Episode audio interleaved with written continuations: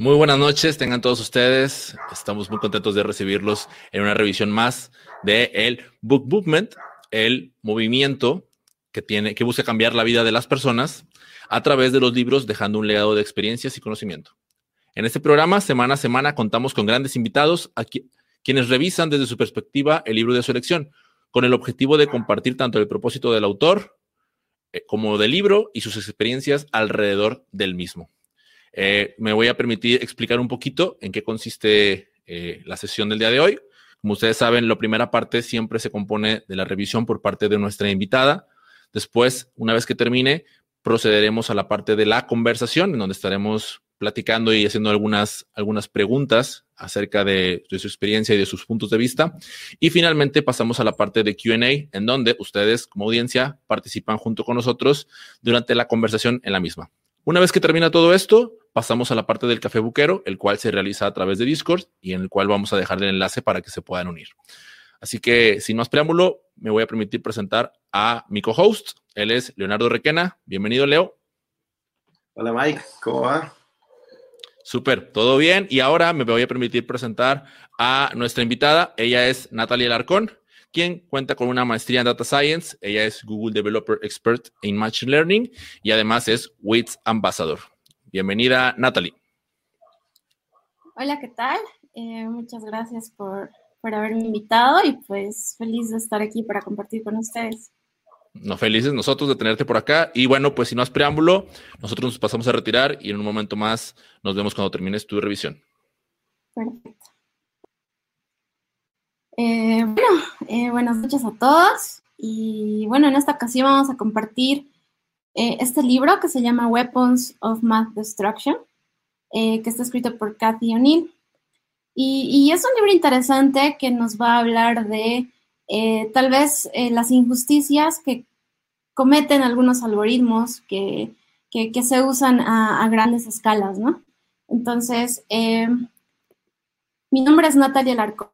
les dejo aquí mi cuenta de, de Twitter por si quieren contactarme más adelante. Y bueno, empezamos a revisar un poco el libro. Em, en este libro la autora básicamente nos va a hablar de cómo la matemática ha sido mal utilizada dentro de los algoritmos. Cómo los algoritmos, al tratar con grandes cantidades de datos, muchas veces llegan a pues cometer injusticias, las cuales no son detectadas a tiempo y muchas veces eso se va propagando. Eh, y, bueno, todas estas, eh, todos estos, estos algoritmos que le preocupan a esta autora, pues están relacionadas a lo que es el Big Data, ¿no? Porque, bueno, eh, los que ya saben un poquito de inteligencia artificial, de Machine Learning, eh, sabemos que eh, estos algoritmos dan buenos resultados porque están entrenados a partir de grandes repositorios de datos, de históricos de data muy grande, y a partir de eso van sacando sus conclusiones, ¿no? Esa es una de las características que tiene el Big Data. Pero ese big data que los algoritmos usan para tomar sus decisiones muchas veces tiene data que es eh, que tiene vías que no está eh, tomada de la forma más eh, general posible y no está tomada de la forma más justa posible, ¿no?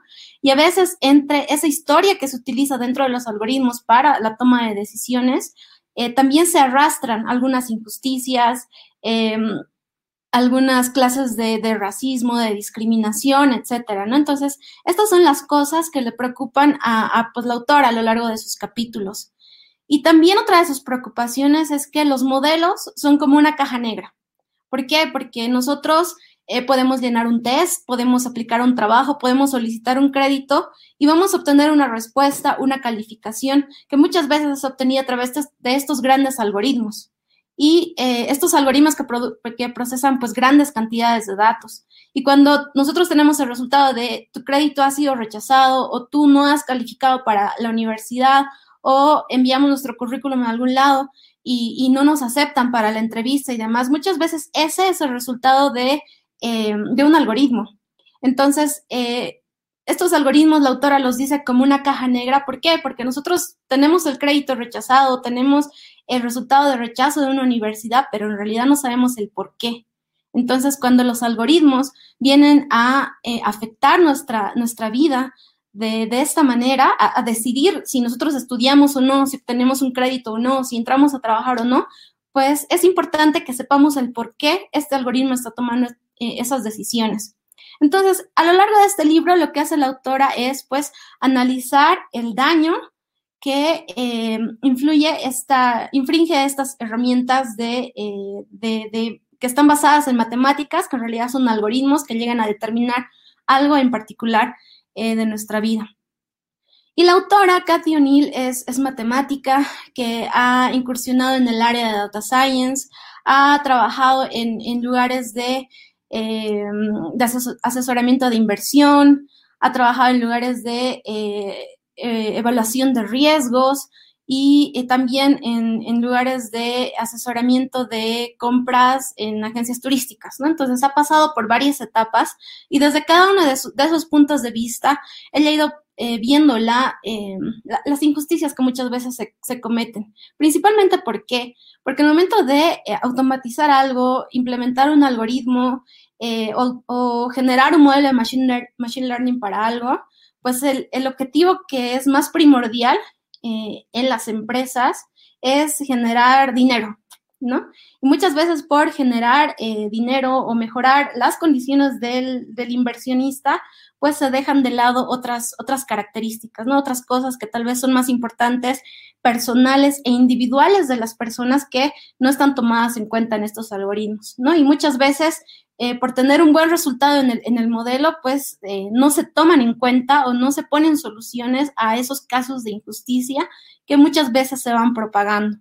¿no? Y entonces la, autora dice, estos, estos tipos de algoritmos, lo que va a pasar es que eh, van a hacer a los pobres aún más pobres, van a seguir profundizando lo que son las, las injusticias, el racismo y, demás, y a los ricos, a los que tienen las mejores condiciones, los que tienen un, histórico de, éxito, por ejemplo, eh, les va a ir mucho mejor. Entonces, esas injusticias son las que eh, se analizan pues a través de todo el libro.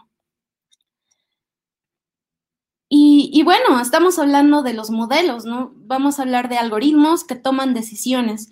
Y la autora describe a los algoritmos como eh, un, modelo de una caja negra en muchos casos, donde básicamente se reciben las entradas, se reciben datos, se reciben eh, resultados de un, eh, respuestas de un examen, se reciben resultados, respuestas de encuestas para aplicar a, a las empresas, etcétera, y el modelo o el sistema va a tomar decisiones en función de esos datos que reciben y nos va a obtener una respuesta. Entonces, el problema que eh, se ve en estos modelos muchas veces es la definición del éxito de los mismos, ¿no? Nuevamente, eh, muchas veces las empresas crean esto para generar más, más ingresos, ¿no? Y, esto a veces es lo que causa esa, esa, injusticia en, en, los resultados de estos modelos. Entonces, aquí vamos a hablar de que eh, la transparencia importa, y más cuando son modelos que van a tocar y definir cosas en particular de, nuestra vida, ¿no? Como, como individuos. Entonces, eh, como individuos, eh, a la autora no le parece que hay un algoritmo que nos venga a eh, clasificar a todos por igual, ¿no? Y pones algunos ejemplos de estas injusticias de estos algoritmos. Un weapon de math destruction, un, arma de destrucción en base a las matemáticas, los caracteriza en, base a tres, tres puntos primordiales, ¿no? Uno es la, opacidad, es que no está claro en base a qué toma el algoritmo las decisiones. El otro es la escala, la escala que viene a representar que son algoritmos que se van a aplicar a mucha gente y van a, seleccionar o van a clasificar o van a rankear a esa gente y no considera las particularidades de cada uno, ¿no? Y, el daño que puede causar. Y el daño a nivel de no dejarles trabajar, de no otorgarles un crédito, el momento de eh, en, las cortes, en la, en para los policías y demás, que muchas veces em, eh, se basan en, prejuicios anteriores para eh, tomar sus decisiones, ¿no? Entonces, el daño que causan estos algoritmos son los que tenemos, los que esta autora quiere analizar y quiere, pues, encontrar esos puntos que están fallando. Y para ello da algunos ejemplos. por ejemplo, dice que en, Estados Unidos hay un test que se aplican a todos los profesores en los colegios y en base a esos test es que se, decide si se lo recontrata o no. Y, bueno, las preguntas, ella dice, no pueden ser las mismas para todos, para todos los estados de, de, todos los niveles sociales y demás. ¿Por qué? Porque hay, hay profesores que eh, la tienen más, eh, tienen una tarea más compleja que otros, ¿no? Dependiendo de la situación en la que se encuentre, dependiendo del tipo de alumnos en los, con los que cuente, si, si son de barrios pobres, de barrios ricos y demás. Entonces, hay, hay estos tests que donde menciona el, caso de una profesora en particular que era muy buena, que estaba generando un impacto muy grande en sus alumnos, pero por las métricas que estos test consideran, no estaban considerando realmente el impacto que estaba generando esta profesora en sus alumnos y el test decide eh, pues rankearla en, una, en un nivel muy bajo y la escuela decide no, no contratarla, ¿no? Y, y esto más que nada es un perjuicio para la escuela. ¿Por qué? Porque está perdiendo una gran profesora debido a que ese test que es genérico y que se está aplicando a mucha gente no está considerando pues los puntos valiosos de esta persona en particular. Y así con muchas otras, pues eh, se cometen este tipo de injusticias, donde eh, dejan ir a, gente muy valiosa. ¿Por qué? Porque no está eh, potenciada en las categorías, en las características que el test está buscando que sobresalgan en los profesores. También habla de, un caso en las universidades, ¿no? Y dice, eh, se empiezan a hacer rankings en las universidades y estos rankings, rankings son en base a, eh, por ejemplo, eh, cuántos estudiantes logran conseguir trabajo después de graduarse, en, en, función a las calificaciones, en función a la diversidad y demás.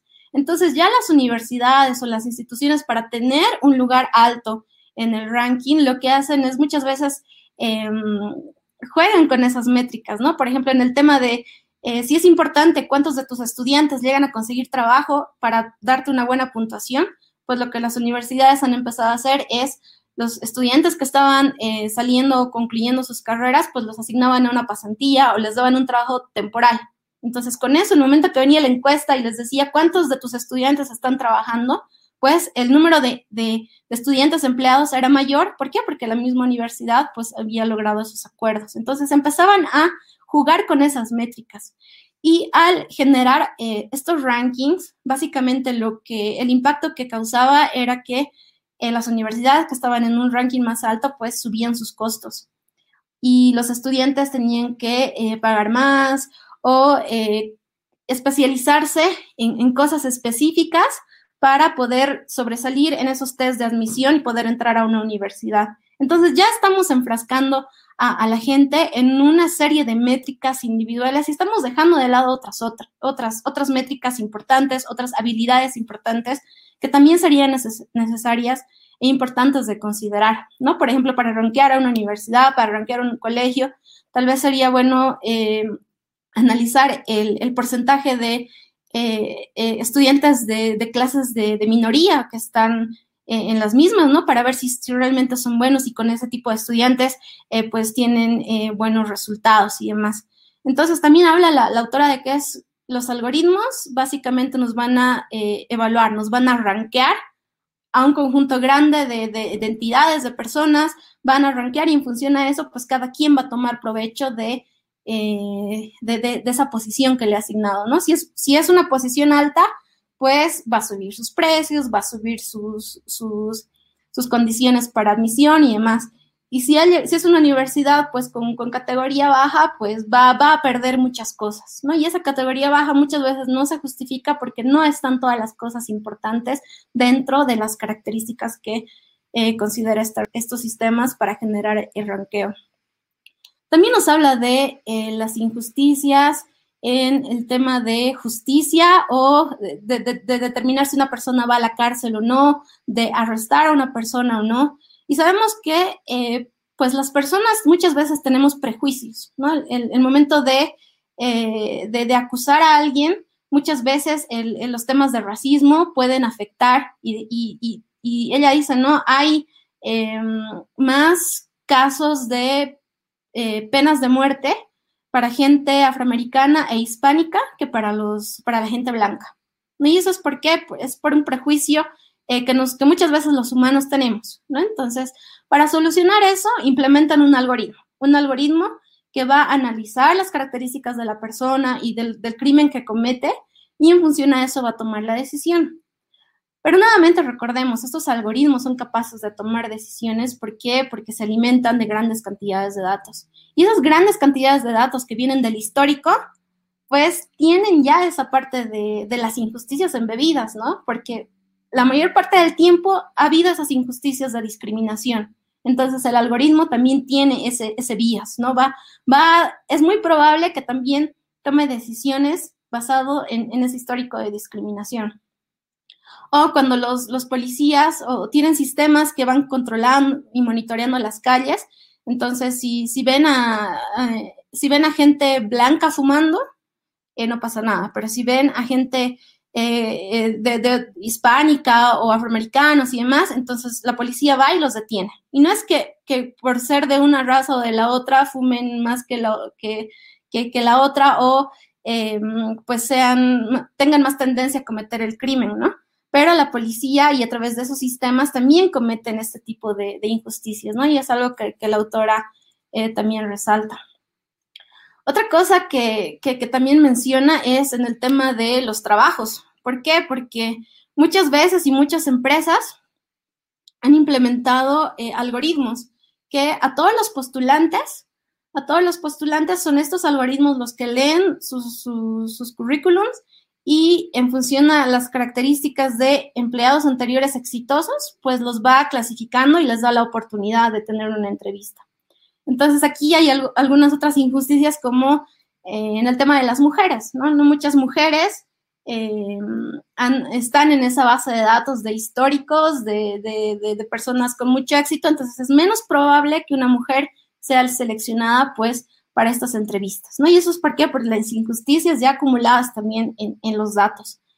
Y, y, bueno, había algo interesante que mencionaban que era eh, muchas, hay, hay algoritmos que tomaban eh, el histórico de créditos para ver si una persona pues iba a, a ser un buen trabajador o no.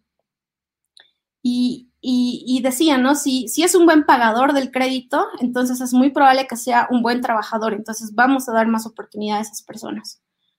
Y, y, como decíamos al principio, ¿no? Estos algoritmos tratan de hacer al pobre más pobre y al rico aún más rico. Entonces, imagínense que es una persona que ha tenido una mala situación en su vida, y por eso ha tenido que dejar de pagar su crédito, pero sin embargo necesita trabajar para reponerse. Pero si nos basamos en ese algoritmo que está considerando esas dos variables, pues va a decir, eh, no, no puede pagar su crédito, entonces tampoco es un buen trabajador y lo va a ignorar.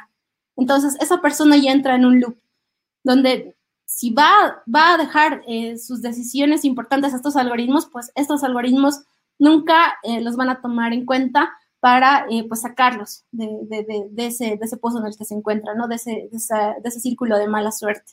Entonces son otras cosas que eh, también son necesarias de incorporar en los algoritmos pues para eh, eliminar estas injusticias. Y, esto es lo que les decía, ¿no? Dice, malos créditos eh, están asociados a mal performance en los trabajos.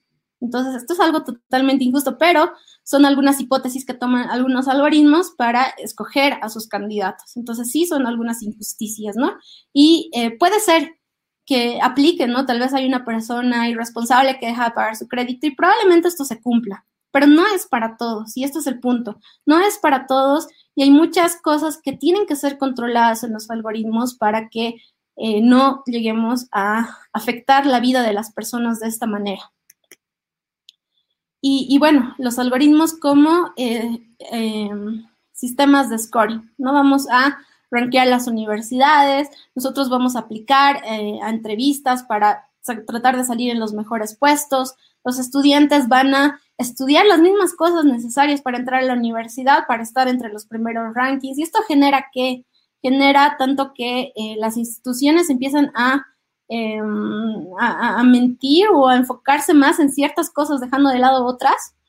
Y, y, por ende salen otros terceros que se encargan de asesorar tanto a las universidades, a las entidades y tanto a los estudiantes para que eh, rindan bien en estos exámenes y tengan buenos resultados para poder acceder a una educación. Entonces, eh, por ejemplo, la autora menciona en el libro un, un bootcamp para los estudiantes que querían entrar a universidades eh, que costaba como 16 mil dólares, ¿no? Donde eran tres semanas donde te iban a enseñar lo necesario para que puedas pasar tu, examen y puedas entrar a la universidad.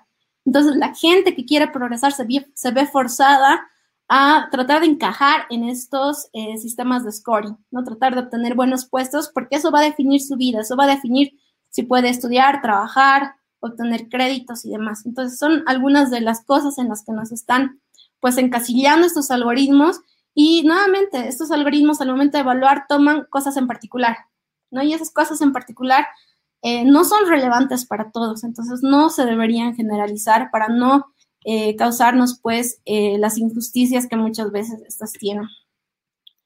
Otro caso interesante que menciona es el microtargeting o el uso de las redes sociales para hacer em, advertisement político, ¿no? y ellos dicen eh, desde que ha habido eh, las redes sociales, pues eh, podemos usarlo, lo han empezado a usar en favor de la política. ¿Por qué? Porque podemos influenciar muchas cosas, ¿no? Desde decir, em, yo he ido a votar, entonces, ya que yo he ido, voy a influenciar en las decisiones de mis amigos. Entonces, mis amigos también van a ir a votar. ¿Por qué? Porque han visto que yo lo he hecho. Entonces, ellos dicen, es, es diferente cuando el, el periódico te lo lleva a tu amigo a que lo diga otra persona, otra persona ajena. ¿No? El, humor, eh, lo que tú dices es contagioso. Entonces, eso se puede replicar dentro, de las redes sociales. Y, esto se usa bastante en lo que es eh, la política, ¿no? ¿Por qué? Porque mm, si han iniciado primero tratando de influenciar a que más gente vaya a votar a través de las redes sociales, luego han empezado a eh, generar patrones de los votantes. Y a partir de esos patrones de gente que va a votar, en función a sus características, pueden aplicar esto que es el microtargeting, ¿no? Es decir, un político va a hacer eh, una propuesta que llame más la atención a un grupo de personas en particular, ¿no? Y con este microtargeting yo puedo, yo puedo llegar con una propuesta interesante a un grupo de personas y, e incluso podría llegar con una propuesta contraria a, a, lo que estoy diciendo, pero interesante para otro grupo de personas, ¿no? Entonces puedo eh, él dice, ¿no? Los políticos pueden empezar a, hacer propuestas personalizadas y pueden empezar a decir a la gente lo que quiere básicamente para lograr obtener los, votos. Y, bueno, esto es algo que, bueno, todos sabemos, ¿no? Las redes sociales eh, pueden influir en nuestro, nuestro estado de ánimo. Eh, muchas veces en, en, Facebook, cuando nosotros posteamos algo, es muy probable que si yo posteo algo y ustedes son mis amigos, tal vez no lo vean, ¿no? Es Facebook, es el algoritmo quien decide qué es lo que me va a mostrar. Entonces, eh, es mucho poder que, con el que cuentan estas redes sociales y, muchas veces no tenemos control sobre esto, ¿no? Y en el término de, política, pues el, humor es contagioso, ¿no? Si yo estoy a favor de algo y empiezo a postear algo, probablemente mis amigos van a inclinarse hacia ese lado. Y en términos de política, por ejemplo, en Estados Unidos a veces es por pocos votos que se gana un estado y así se puede llegar a ser presidente. Entonces, todo este A-B testing que se puede hacer a través de, las campañas de Facebook, todo el contenido que se genera, pues es, de mucho impacto. Entonces, juegan, pueden jugar con nosotros y, crear estos, este contenido personalizado para pues obtener eh, los votantes.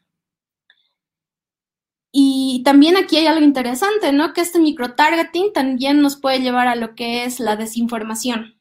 Y, aquí mencionaba, ¿no? Había un grupo de, eh, un grupo de musulmanes o un grupo de, gente que pensaba que eh, Obama eh, no era de, Estados Unidos. O así cosas, cosas totalmente no ciertas que las lanzaban a un grupo de personas que sí podían creer eso. ¿No? Entonces, esa gente cree lo que se les está diciendo y pues no investigan más allá. Entonces, pueden llegar con este tipo de desinformación a grupos eh, en particular, ¿no? Y eso es algo que, nos causa pues, pues mucho daño a la, sociedad. Y esto es diferente a, por ejemplo, leer una noticia en la televisión o, en la radio, ¿no? Porque ahí es transparente. Todos vamos a ver la misma noticia. Todos sabemos desde un mismo punto de vista lo que nos están contando.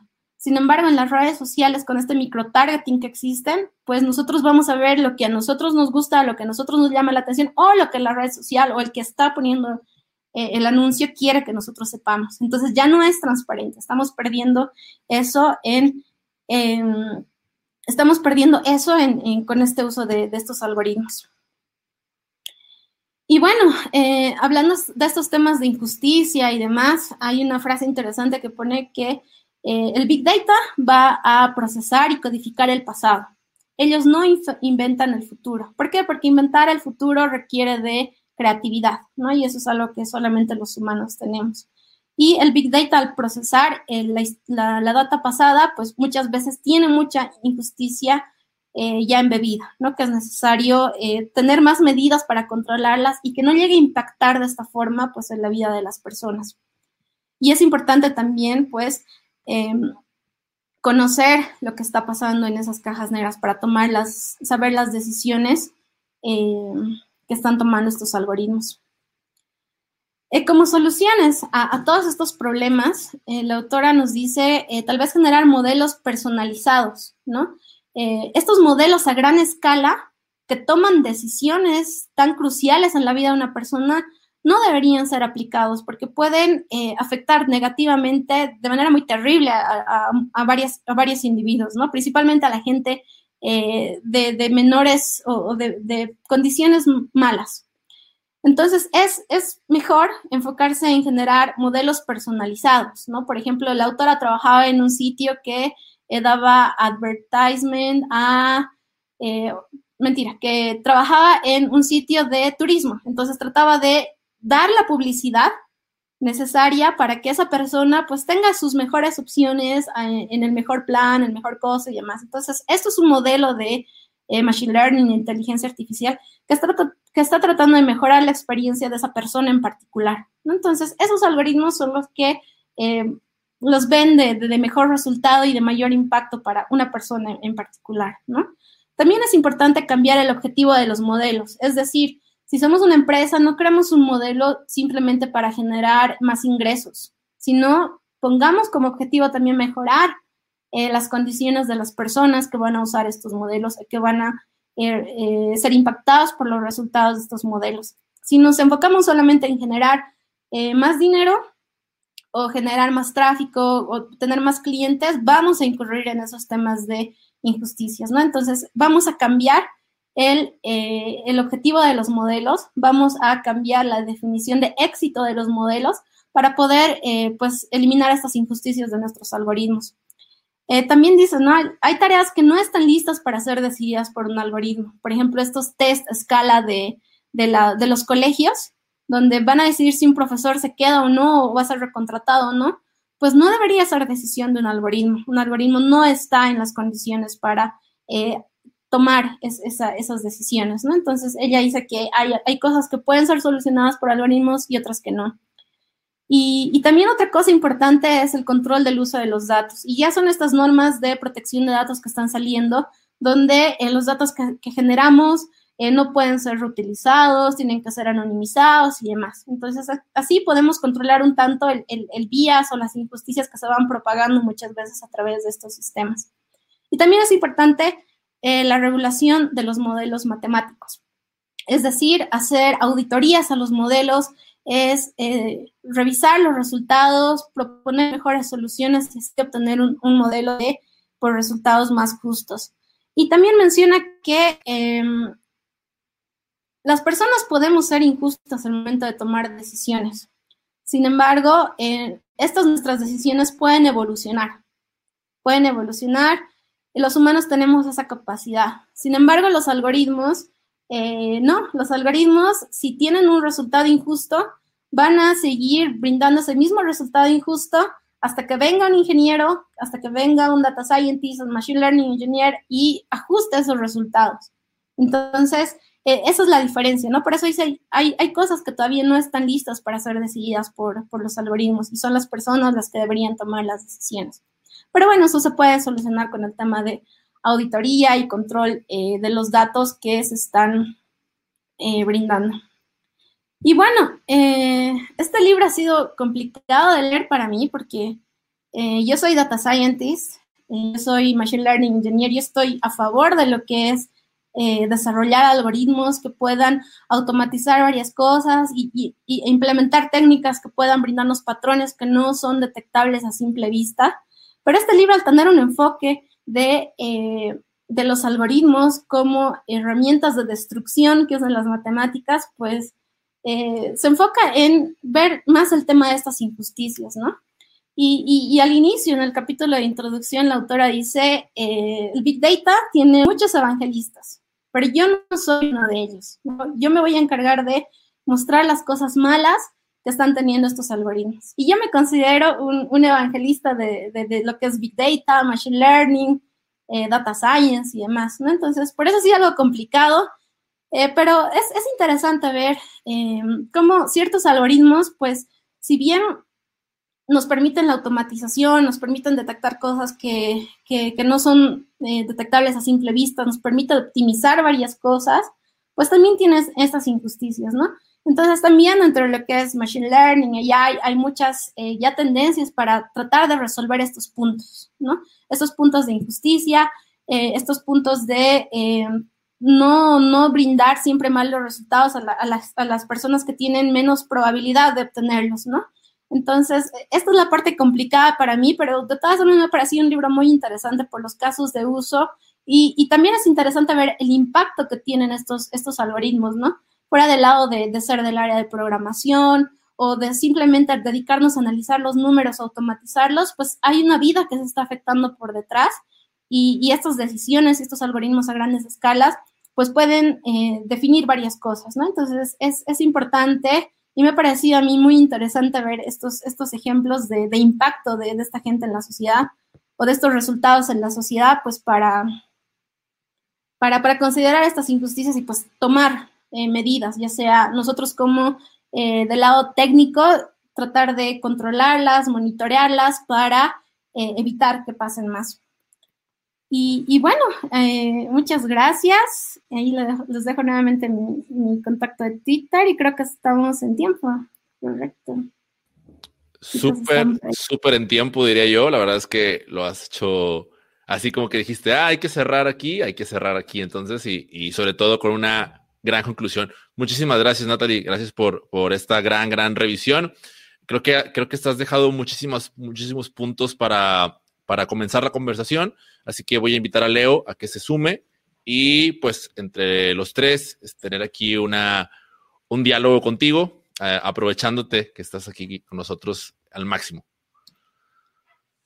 Perfecto. Natalie, eh, bueno, muchísimas gracias por, la revisión del libro. Eh, creo que viene en un, contexto súper interesante porque estamos en el mundo donde todo se guía por estas grandes bueno, por un lado Big Data y, algoritmos, es interesante también decirnos que estás en conflicto por, porque tú te dedicas a esto, entonces como que una crisis existencial. Pero, ¿qué es aquello que te llevas? O sea, después de leer el libro, ¿qué, qué es aquello que dices, ah, mira, gracias a esto eh, voy a replantearme algo en mi día a día o en el trabajo, no sé? Em, algo que me pareció interesante y que, sí me llevó es que eh, bueno, cuando nosotros eh, automatizamos algo, implementamos un, modelo de Machine Learning, lo que hacemos es definimos qué variables son importantes para el modelo.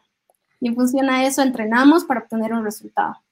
Pero la autora dice, en muchos de estos modelos no se toman cosas que también son relevantes, ¿no? Entonces muchas veces nosotros nos vamos a lo más importante y, e ignoramos otras cosas, ¿no? Entonces, de mi lado, desde el lado técnico de implementación de nuevos casos, pues voy a prestar más atención a otras, otros factores relevantes que tal vez no son tan obvios o no van con eh, generar más profit, ¿no? Que es muchas veces lo que, lo que más se busca.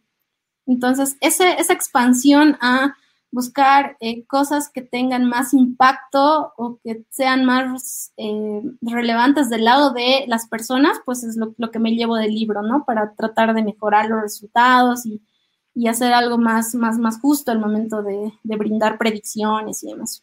Claro, porque la autora, a ver si, si entiendo bien, decía que hay tres soluciones, ¿no? Los modelos personalizados, que, que es algo que es un elemento interesante, tal vez, ahí falta data.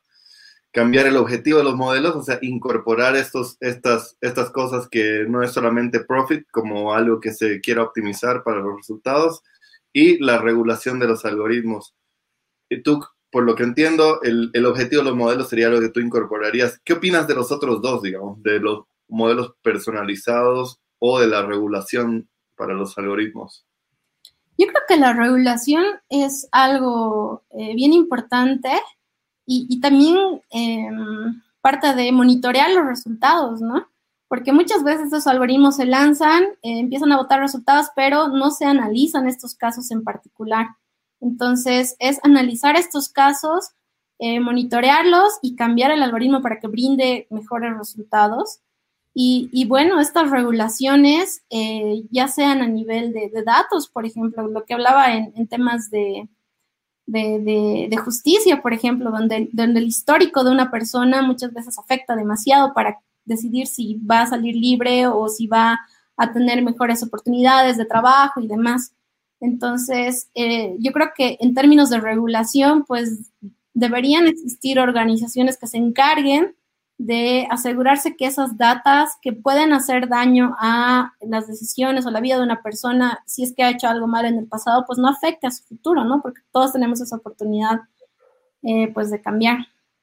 Sí, ¿y tú sientes que esto es algo importante hoy día? Porque hace, sé que ha habido mucho tema acerca de los, los boards éticos dentro de estas grandes firmas. Eh, la, ahorita en este preciso momento hay regulación en Europa que están diciendo vamos a romper a Facebook si es que no, no, se, no se acomoda algunas cosas. Y efectivamente estamos hablando de que hoy día estas grandes empresas que hacen estos grandes algoritmos, pues tienen más plata que muchos países juntos, ¿no? Entonces, cuando hablamos de su capacidad de lobby y de conseguir sus intereses, efectivamente llega un momento donde, donde será que esto llega a ser algo efectivo. ¿Quién debería ser el organismo regulador competente para este tipo de cosas. Es, complicado porque a veces eh, son empresas privadas, ¿no? Y muchas veces eh, les damos acceso a nuestra información y, ellos toman control de ellas. Yo creo que son los, los gobiernos los que deberían analizar esto, eh, porque nadie más podría pedirle a, a una de estas grandes empresas que, que, rindan sobre los datos que están tomando, ¿no? Entonces son los gobiernos o son las asociaciones eh, de privacidad de datos y demás, que, que, sí es bueno, que está surgiendo en, en, Europa y, demás leyes de protección contra datos, que creo que solo ellos tendrían la autoridad y, tal vez con un alcance a nivel de, de país para poder eh, analizar lo que pasa con los datos, porque sí, sí han habido muchos casos que, que, que estas grandes empresas pues han, han tomado ventaja eh, de cosas sabiendo que son malas, ¿no? Y simplemente para generar más eh, ingresos a través de, la publicidad que, van mostrando. Sí, sí, bueno, es, sobre todo un tema interesante porque hoy día pareciera que no es tan importante, ¿no? O sea, recién ahora está comenzando a ser importante. Eh, hace poco en, en, Google se armó todo un problema porque justamente la persona que estaba encabezando el comité ético eh, que estaba diciendo que la data tiene sesgos, entonces la sacaron a un lado, entonces ahí dice, pucha, si ni siquiera a ellos les importa, ¿a quién le importa? Entonces ya estamos hablando de la autoorganización dentro, pero lo que rescato mucho de todo lo que dices es ese concepto de que si tú estás permitiendo que un algoritmo infiera la data y la data tiene sesgos, es importante que alguien ajuste esos sesgos, ¿no? Entonces creo que eso es un poquito el, el centro, ¿no? Del libro, o sea, por, posiblemente irse al extremo de, oye, vámonos a entender todo lo malo que puede suceder simplemente para que entendamos que es importante. Entonces, no, no sé si es ahí donde, donde va el autor, porque al final de cuentas ella también trabaja en esto, ¿no? Hace un vive de esto y, no, no es que todo es malo. Pero creo que al darse cuenta de algunas cosas dijo, bueno, vámonos al extremo y por lo menos generemos conciencia de que esto puede pasar para que a las personas le importe un carajo. Sí, sí, sí, bueno, y ella, ella lo, dice de esa forma, ¿no? No voy a ver las cosas malas, vamos a encargarnos de eh, desarmar estos, estas armas de, basadas en matemáticas que nos causan tanto daño, ¿no? Y, y, sí, yo, yo el momento de leer decía, esto es muy extremista. Pero bueno, nos hace dar cuenta de, estas cosas que, son muy importantes en el momento de tomar, este, de, desarrollar, implementar y generar este tipo de resultados. Súper, bueno, yo quiero hacer una intervención porque, eh, bueno, antes que nada decir que también tengo muchas preguntas sin embargo, creo que la audiencia tiene aún más, así que vamos a, pasar con ellos de inmediato y ahí eh, ir aprovechando para ir conversando con ellos. Eh, bueno, primero que nada, gracias Verónica por tu pregunta. Ella nos dice, buenas noches Natalie, ¿consideras que las regulaciones de protección de datos pueden mitigar esa manipulación en los algoritmos? Eh, al final, bueno, sí, sí pueden mitigar en cierta forma, ¿no? Eh, pero es, muy importante aquí el criterio de la gente que desarrolla estos algoritmos, la gente que entrena y evalúa más que nada los resultados, ¿no? Eh, podemos eh, anonimizar data, podemos incluir mejores ejemplos de datos que tal vez son injustos y demás, pero depende mucho de la gente que está evaluando los resultados para ver qué prioridad le da a estas, estas injusticias que tal vez el algoritmo está cometiendo, ¿no? Sí ayuda bastante, pero depende mucho también de la gente que pues está desarrollando los algoritmos y, sus métricas de eh, éxito de los algoritmos, ¿no? Eh, sus métricas de, em, de accuracy o eh, el momento de evaluar los resultados, solo se van a fijar en generar más profit o también están analizando otras cosas, ¿no? Eso es algo que eh, es más propio de, de, quien está pues desarrollando el, modelo, ¿no? Y de quien los está evaluando y controlando. Pero debería ser parte de la cultura general de los, de, los que desarrollamos esto, eh, considerar eh, estos resultados. Súper bueno. Verónica nos tiene una pregunta más. Dice, ¿sabes si las auditorías que mencionas incluyen la evaluación tanto de riesgos técnicos como no técnicos? Eh, estas auditorías más se van hacia los resultados, ¿no? Y empezar a analizar eh, por qué un algoritmo brinda eh, un, resultado determinado. Y muchas veces esto no va a ir al lado técnico, porque eso es algo totalmente independiente de las injusticias que, que se puedan cometer. Entonces, estas auditorías deberían ser para revisar tal vez casos en particular, pero del lado técnico no hay mucho que cambiar, o sea, es, un mismo algoritmo que nos va a brindar una respuesta, pero depende de los datos y de las métricas de, éxito que nosotros definamos, donde se va a, eliminar estas injusticias o no. Eh, del lado técnico no, no, no hay mucho, mucho que revisar, es más creo del lado de los datos y directamente de los resultados. Una auditoría no podría entrar eh, al lado técnico, porque muchas veces estos algoritmos son tan complejos que son realmente de caja negra, ¿no? es difícil interpretar de qué forma el algoritmo está llegando a obtener una, una, respuesta. Súper. Bueno, la, siguiente pregunta es, es de Eddie y, yo quiero, quiero también ahí meterme un poquito con la, con la misma. Eddie nos dice, ¿qué puntos no estás de acuerdo con la autora? Y al inicio de la, de en tu presentación, que, antes de entrar y estar en vivo, yo te, te, cuestionaba, ¿no? Acerca de, de, qué es WITS Ambassador y, y tú, eh, tú me explicabas que, eh, a qué se refiere de Women, Women in Data Science. Y, y, ahorita que yo, que soy un neófito en todos estos temas, me, me, me, me quedaba así como, y no sé cuántos en la audiencia estén igual que yo, pero me quedaba así como de, eh, o sea, tendrá que ver que, su, que por el mismo hecho de que ella está metida o, ella está, pertenece a esta, comunidad de, que, de mujeres, que, tenga la, perspectiva distinta y que sea más optimista, porque honestamente yo escucho eh, lo, todo, lo que, todo lo que comenta la autora y, y, sí, o sea, yo estoy igual de apanicado, ¿no? De, uy, es que sí, o sea, estamos jodidos y, de repente eh, o sea, da, da, esperanza y de repente hasta te pongo una capita, ¿no? De decir, no, no, está siendo extremista, sí se puede mitigar. O sea, tiene que ver todo esto con la parte de, que tú no estés de acuerdo con, esos puntos que consideras extremistas por parte de la autora.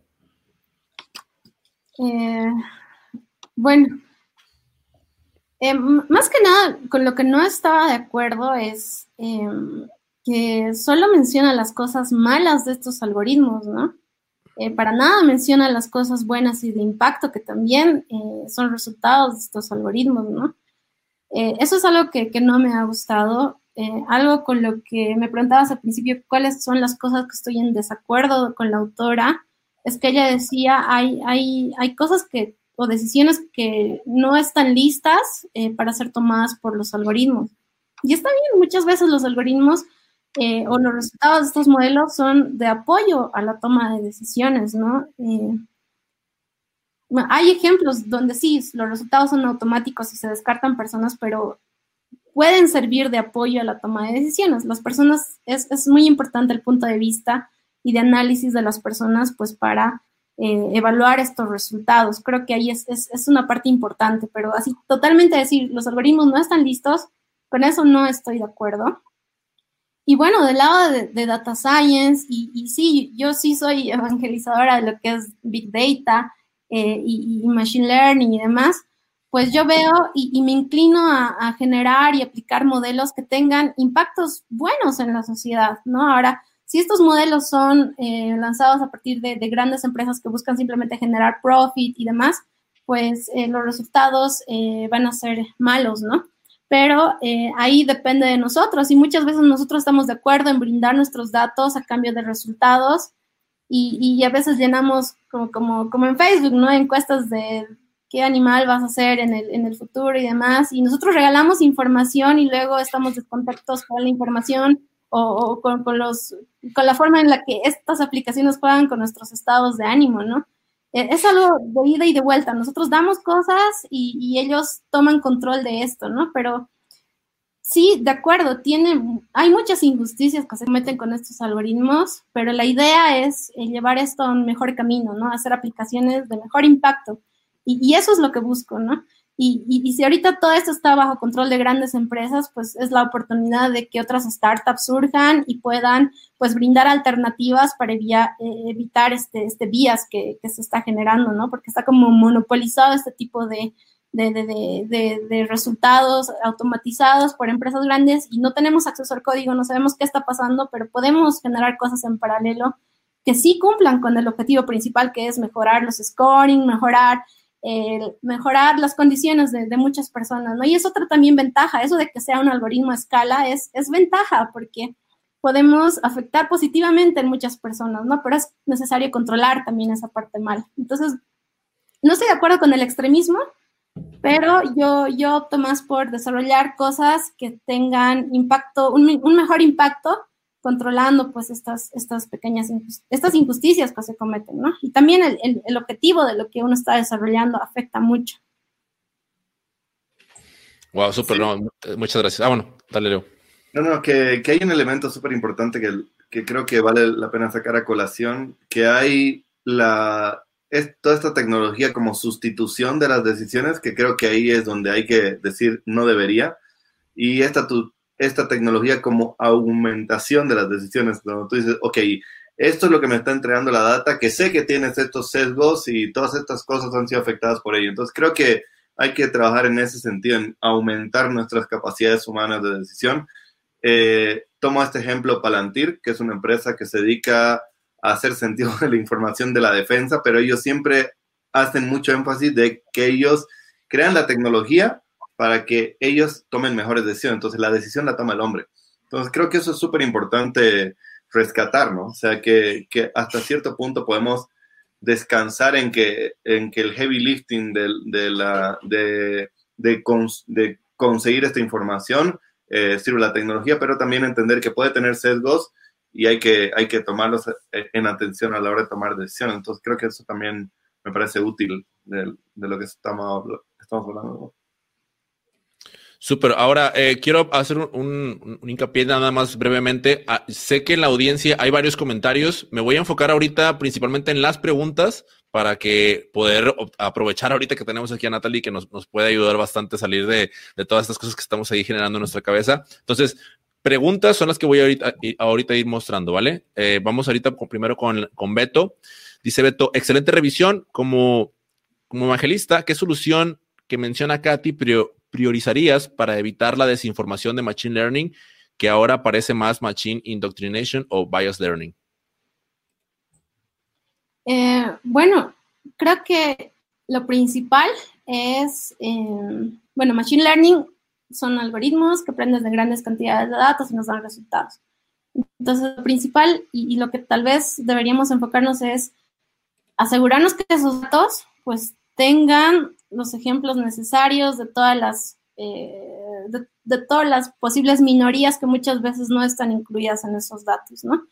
Entonces, optimizar el proceso de recolección de datos, asegurarnos que tengan eh, todos los ejemplos necesarios para brindar resultados justos y también definir métricas eh, que no estén basadas simplemente en generar tal vez más profit, ¿no? Sino métricas que digan, a ver, eh, quiero disminuir el número de, eh, de, predicciones injustas que se realizan, ¿no? Entonces, enfocarnos en optimizar esas métricas y enfocarnos en generar un conjunto de datos que, incluya a todas las minorías, que es lo, lo que falta, ¿no? Y por eso muchas veces también los resultados son injustos.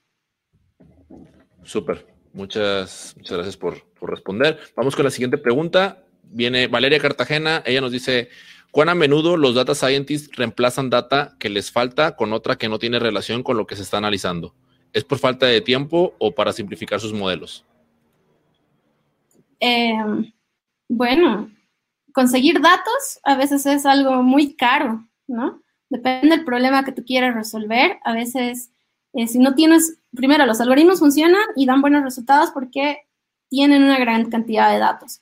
Si tú quieres desarrollar y resolver un modelo para el cual no tienes una gran cantidad de datos, lo que vas a tener que hacer es ir, tomar encuestas o tú recolectar los datos eh, de, forma, de forma manual, o invertir en la recolección de datos. Entonces, esto es un proceso caro y, hay técnicas también dentro de lo que es eh, Machine Learning para primero complementar nuestros datasets con cosas parecidas. Entonces, esto de, mezclar los, datos es algo muy frecuente. Eh, complementar nuestro dataset con datasets parecidos o eh, enganchar nuestros modelos a, a otros modelos que ya han sido entrenados bajo un entorno parecido. Entonces, esto es algo muy frecuente eh, y bueno, son técnicas para pues hacer crecer esta nuestra cantidad de datos y tratar de abstraer eh, cierto conocimiento de esos datos y de esos algoritmos que ya han sido entrenados para adaptarlo a lo nuestro, ¿no? Entonces, eh, son, esa técnica se usa bastante, ¿por qué? Porque los datos son algo costoso de conseguir. En cualquier lugar que no sea China. Super, vámonos con la pregunta de Ana Ruiz. Gracias por tu pregunta, Ana. Dice, muy buena revisión, Nati. Eh, en países como Bolivia, ¿qué tan expuestos estamos a estos algoritmos? ¿Alguna de las soluciones que menciona la autora se ajusta a nuestra realidad? Eh,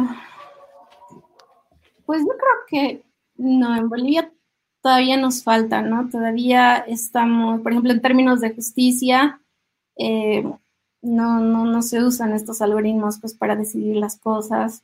Creo que estamos empezando con estos algoritmos de escala estos algoritmos de escala se, llegan a implementar a través de, gobiernos o a través de empresas que, pues tengan muy grande alcance, ¿no? Probablemente eh, algunos de scoring, tal vez, eh, pero creo que no. El, resto o los ejemplos que mencionan, que menciona la autora todavía no están siendo aplicados en Bolivia, pero sería muy bueno, ¿no? Sería eh, bueno impulsar este tipo de, de, no sé, de, de, scorings o, de, encuestas o, o, algo de asistencia en, la justicia o a la policía y demás para, para generar algo de, escala, ¿no? Más que, más que las respuestas injustas. Pero creo que, en Bolivia no, estamos, no estamos a ese nivel todavía. Nuestras injusticias son humanas. y, Acá en México también. Así que ahí vamos, ahí vamos. Venga, Latinoamérica, venga. Vámonos con la siguiente pregunta que es de Diego Redondo. Dice, según lo que leíste, ¿crees que el porcentaje de personas que son afectadas en el tamaño del ecosistema de datos es significativo? Pues yo creo que no. ¿Por qué? Porque eh, estos algoritmos, el momento de ser llevados a, producción, el momento de ser implementados en un ambiente real, se validan que tengan buenos resultados, ¿no? Es un término en, Machine Learning, Data Science, que se llama la accuracy. Entonces, queremos que por lo menos el 90% sean de aciertos. Entonces, eh, es, a las minorías a las que afectan. ¿Por qué? Porque son porcentajes de errores que el algoritmo está eh, dispuestos a, pasar, ¿no? Y muchas veces esos errores son los que afectan a, las minorías, lo que decía la autora, ¿no? estos algoritmos se enfocan en hacer a los ricos más ricos y a los pobres más pobres. Entonces, esos pobres, esas minorías son las que sufren estas injusticias y pues no representan un porcentaje muy, muy grande de los resultados de estos algoritmos. Súper, muchas gracias. Voy, rápido porque, a ver, creo que todavía aquí hay otra pregunta. Dice, ah, no, perdón, quería darle espacio a los comentarios, que por ahí alguien me estaba reclamando que no estaban mostrando sus comentarios. Entonces ahí dice Enrique Velázquez, en realidad hay que regular a los que usan los algoritmos y cómo lo usan. El algoritmo es una herramienta que puede ser bien o mal usada. En esto, en eso está la ética. Y por acá estaba el comentario de, ay, bueno, de de Evi. Dice, los algoritmos son entrenados para algo específico, resuelven cosas, no tienen que ser justos, eso es cosa de humanos. Y, yo hace rato, hace rato que estaban hablando de, la parte de, ¿cómo, le llaman a esto cuando, cuando hacen revisiones? Que también lo tenemos humanos con humanos, ¿cómo, se le llama? Ahorita lo, mencionaste. Que auditorías, ¿no? Cuando hacen eso, creo que entendí como que hacer la auditorías a los a los algoritmos, hacerle revisiones. Y, la pregunta sería, ¿y quién revisa a los revisores? ¿No? También porque es como ir también más para arriba y, es como, pues nunca acaba, ¿no? O sea, si al final de cuentas, y no sé qué opinas tú, si al final de cuentas, al día de hoy en el sistema en el que estamos viviendo, lo, prioritario es, es lo económico, es el profit, ¿no? O sea, pues pareciera que, que un, no, no voy a sonar sesgado, evidentemente, eso es sesgo negativo, pero el 80% esté trabajando por generar más dinero y el 20% esté evangelizando para hacer las cosas bien. Que, no sé qué opinión tengas tú al respecto. Eh, bueno, sí, creo que todo está, todo depende del objetivo, ¿no? Si el objetivo es generar más dinero, no importa, en la auditoría tú vas a, van a, van a hacer pasar que todo está bien, entonces se necesita generar instituciones o leyes o regulaciones que sean neutrales y pues eh, velen por, por, por, evitar estas cosas, ¿no? Pero sí, sí es algo que, que, es muy fácilmente corruptible y estas métricas, estos resultados, pues también se pueden engañar eh, de manera muy fácil, ¿no? Es necesario crear algo superior que pueda servir de paraguas y pues monitorear eh, a los que monitorean. Súper, ¿no? confiamos en ti, Natalie, y, ojalá también nos digas cómo podemos sumar todos, porque sabemos que tampoco se trata de, de, hay, hay, buenos ahí, hay héroes por ahí que nos van a salvar de todo esto que está pasando, pues tampoco, ¿no? Y, bueno, para cerrar, hay una última pregunta antes de, pasar al, cierre. Dice eh, Diego, ¿qué lecturas, personas, cursos recomiendas para informarnos mejor sobre la manera en la que nuestra información puede ser usada? ¿Estar bien informado es una manera de resguardarnos de las injusticias? Eh, claro que sí, bueno, em, eh, hay, toda una tendencia de, lo que es privacidad de datos, ¿no? Entonces es, importante revisar eh, estas organizaciones que están buscando la, privacidad de datos o la ética en el uso de los datos. también algo que no todos hacemos, ¿no? Es leer las políticas de uso, es cuando estamos entrando a una aplicación, realmente eh, a qué le estamos dando acceso, qué control sobre nuestra información le estamos brindando. Entonces es, es un poco estar y ser más cautelosos con, con eso, ¿no? Y, y, bueno, em, creo que algo que nos pega directo es el tema de, de la desinformación, ¿no? Eh, tratar de no ser eh, presa de eso, tratar de, de, de, controlar, educar a, la gente que está a nuestro alrededor y gente que tal vez puede caer en, esas injusticias de manera más fácil, ¿no? Pero sí sería revisar estos, estos, estas iniciativas de, privacidad de datos y, principalmente en el término de, uso de nuestros datos, tal vez lo, más grave ahorita es luchar contra, contra los, los, fake news, la desinformación, para poder protegernos empezando de ese ángulo. Super, muchas, muchas gracias, Natalie, por, por compartirnos todo esto. Hay una pregunta más, Ruth, pero creo que la vamos a, la vamos a dejar para, para invitarlos de una vez, aprovechando. Vamos a estar en el Café Buquero en Discord, entonces ahí vamos a estar platicando más todavía acerca, evidentemente, de los algoritmos. Y, y, bueno, yo creo que ahí, Natalie, vas, a poder aportar muchísimo también en, en, todo lo que no se menciona en el libro, todo lo, las cosas positivas. Creo que también eso nos va a servir bastante y, y pues también dejar ahí de estar más más sesgados. Eh, ¿Nos podrías, por favor, eh, ayudar o apoyar haciendo tus conclusiones de, después de todo lo que, lo que viste en los comentarios y las preguntas que te estuvimos haciendo? Y además, evidentemente, de la revisión del libro, ¿cuáles serían tus conclusiones después y después las de Leo? Ok. Em, creo que estas herramientas del cast masivo pues eh, son necesarias, son necesarias y son de mucha ayuda. Entonces creo que principalmente deberíamos empezar a implementarlas, principalmente en Latinoamérica, en Bolivia, donde estamos empezando. Y yo creo que implementarlas primero va a tener muchas ventajas, pero es, eh, eh, es importante el momento de decidir qué es lo que voy a automatizar, qué, qué ámbitos en el que voy a implementar Machine Learning y demás. Tratemos de buscar cosas que sean de impacto, ¿no? Generemos modelos que sean personalizados, o que brinden apoyo directo a alguien, ¿no? Entonces, si, somos una startup o algo así, busquemos ese tipo de, objetivos. Y eh, bueno, las injusticias, eh, hay muchas técnicas, si están desde el lado técnico, pues revisemos lo que es eh, ethical AI, revisemos fairness AI y demás, para pues no, no, no dejar los resultados, no dejar que el algoritmo produzca resultados y ya está, ¿no? Es, siempre monitorear y vayamos generando esta, este ecosistema, estas políticas, esta costumbre de, em, de protección de datos y principalmente monitoreo de resultados justos. Súper, muchas gracias. Leo, conclusiones.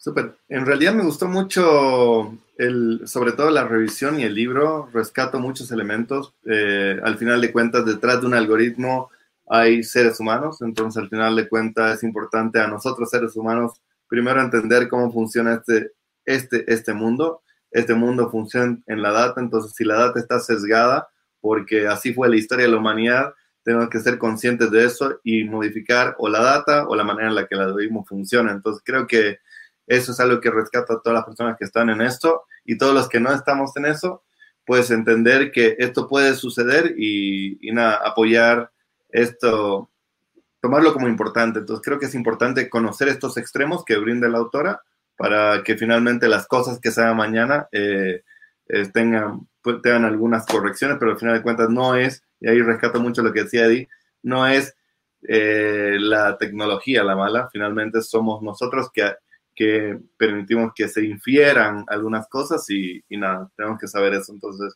me llevo eso y, también muchas preguntas más que quiero seguir haciendo aquí en el cafecito, o sea que ahí nos sintonizamos para más. Muchísimas gracias, Leo. Natalie, muchísimas gracias también. Gracias a ti que estás eh, allá del otro lado de la pantalla, también aquí acompañándonos, haciendo tus preguntas. Te, volvemos y te volvemos a invitar al Café Buquero. Y bueno, eh, les voy a pedir que, me acompañen a recibir a, a uno de los fundadores de este movimiento en donde estamos compartiendo conocimiento y muchas cosas. Eh, él es el gran Edison. Gracias, Mike. Bueno, vamos a presentar una iniciativa. Em, no sé si tienes la... O sea, lo que pasa es que vamos a hacer una lectura conjunta. Eh, como ya lo habíamos anunciado, hoy es nuestra última revisión. Eh, vamos a descansar por el tema de fin de año, evaluar cosas y también obviamente replantearnos cosas para nuestra próxima gestión, ¿no? 2021. Y así que eh, en este tiempo vamos a hacer una revisión de, vamos a hacer una lectura conjunta de un libro que es Análisis de Datos con Python. Eh, todos los que quieren se meten al Discord, eh, ya hemos creado un canal, ya tenemos un cronograma donde vamos a leer dos capítulos por semana, no es mucho, desde el capítulo quinto más o menos se pone un poco fuerte la cosa pero el objetivo es eh, salir con una habilidad, es que podamos manejar datos con Python, hacer algunas visualizaciones de datos y principalmente aprender, ¿no? Esto de, la gestión de datos. No llegar hasta Machine Learning porque el libro no da para eso, pero es más para el tratamiento y análisis de datos con Pandas, ¿no? Básicamente. El libro es muy bueno, es el fundador de Pandas el que lo escribió, así que quedan todos invitados. Eh, bueno, oficialmente lanzado y y bueno, eh, hagamos un grupo para leer y aprender, ¿no?